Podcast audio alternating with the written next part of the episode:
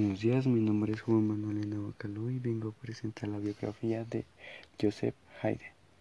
Conocido como Joseph Haydn, fue un compositor austriaco.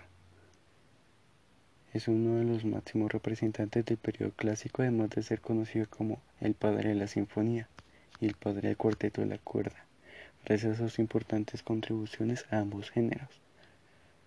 Nació el 31 de marzo de 1732 en Rowe, Australia, y falleció el 31 de mayo de 1809 en Viena, Australia, a la edad de 77 años. Su padre fue Matthias Handen y su cónyuge fue María Ana Keller. Tiene un doctorado de música y fue alumno de Nicola Porpora. Su ocupación fue músico y compositor y llegó a ocupar el cargo de maestro de capilla. Los géneros en los que desempeñaba fue música clásica, clasismo musical, ópera, sinfonía, sonata y cuarteto de cuerda. Entre sus obras más notables está la Sinfonía número 100, Sinfonía número 101 y Deutsch Liendes. Tiene una distinción de Honorary Citizen of Viena en 1804. Vivió durante toda su vida en Austria y desarrolló gran parte de su carrera como músico de corte por la rica aristocracia de la familia Esterházy de Hungría. Fue el segundo de doce hijos de Matías Handin y Ana María Koller. Su padre era fabricante y reparador de carruajes, al servicio del conde de Harrach, el aristócrata de la población, y también sirvió como Martricher, un cargo similar al alcalde del pueblo. Su madre había trabajado previamente como cocinera en el palacio del conde Harrach. Ninguno de sus progenitores sabía leer.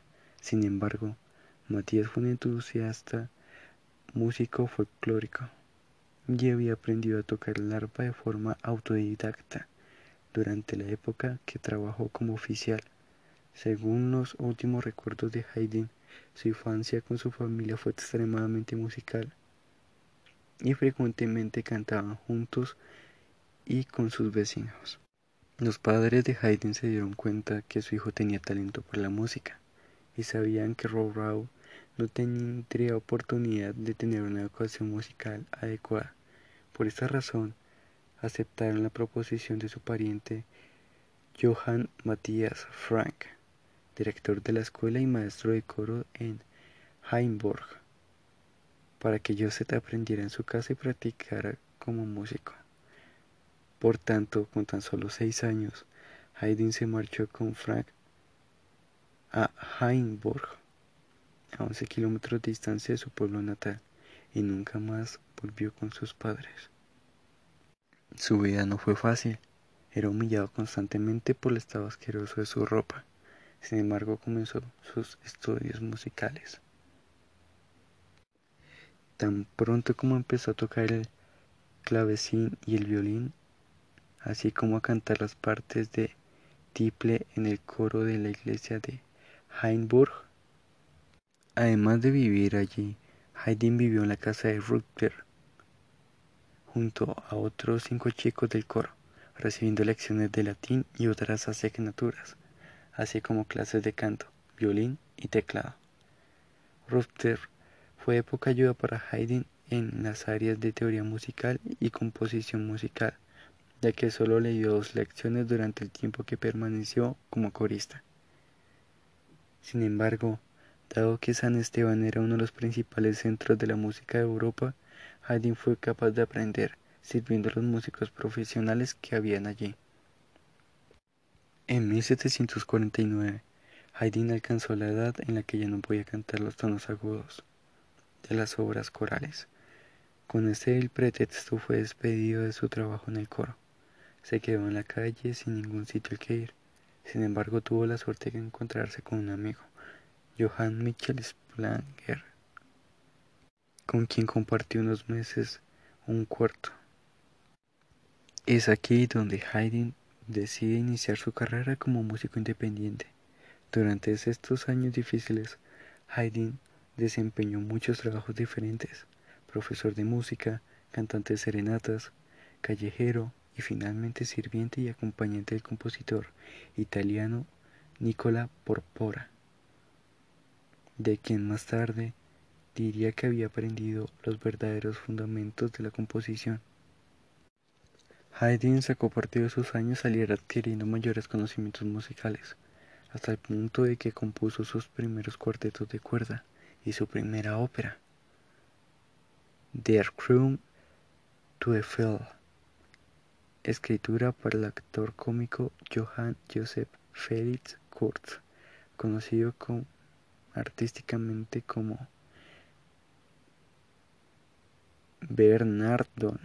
La obra fue estrenada con éxito en 1753, pero fue pronto retirada por los censores. Haydn también notó, al parecer sin enfadarse, que las obras que había dado sin recibir remuneración estaban siendo publicadas y vendidas en tiendas musicales. Gracias al incremento de su reputación, Haydn pudo tener el mecenazgo de un aristócrata, crucial para el desarrollo de la carrera de un compositor en aquella época. La condesa Thun. Luego fue maestro de capilla. Después de un tiempo, gradualmente Haydn comenzó a sentirse más aislado y solitario, particularmente cuando la corte lo desplazaba durante la mayor parte del año a Extersa, lejos de Viena, un lugar de permanecer en Eisenstadt, que estaba más cercano a la capital. Haydn tenía muchas ganas de visitar a Viena, en particular porque sus amistades estaban allí. De estas amistades, fue particularmente importante la estrecha y platónica relación que mantuvo con Mariana von Jensinger en 1750 hasta el 93, esposa del médico personal del príncipe Nicolás en Viena en 1789. Haydn escribía a la señora Jensinger con frecuencia, expresándole su estado de soledad y su alegría por las pocas ocasiones en que podía visitarla en Viena. Más tarde, Haydn escribió con frecuencia desde Londres. La muerte prematura de esta fue un duro golpe para Haydn y puede que compusiera sus variaciones en fa menor en respuesta a su muerte. Haydn viajó a Londres. A partir de 1802, una enfermedad que había tenido anteriormente volvió a aparecer y se desarrolló hasta tal punto que ya no era capaz de componer. Esto fue indudablemente muy difícil para él, ya que, como reconoció en su mente, las ideas de nuevas obras fluían con facilidad. A pesar de estar bien cuidado por sus sirvientes y no faltarle nada, así como de tener amigos y ser un músico apreciado. Haydn debió pasar sus últimos años entristecido por no poder trabajar en su música. Durante su enfermedad, a menudo se consolaba sentándose solo e interpretando Gott erhalte Franz den Kaiser, que fue compuesta por el mismo en 1797, como gesto patriótico. Esta melodía fue posteriormente usada en los himnos nacionales de Austria y Alemania. James Webster afirma sobre Haydn como un personaje público lo siguiente. La vida pública de Haydn ejemplificó el ideal de la ilustración del hombre honesto, el hombre cuyo buen carácter y éxito mundano se permiten y justifican el uno al otro. Su modestia y probidad fueron conocidas en todos sitios. Estos rasgos eran requisitos para el éxito como maestro de capilla, empresario y figura pública. al igual que contribuyeron a una recepción favorable de su música. Haydn fue especialmente respetado por los músicos de la corte.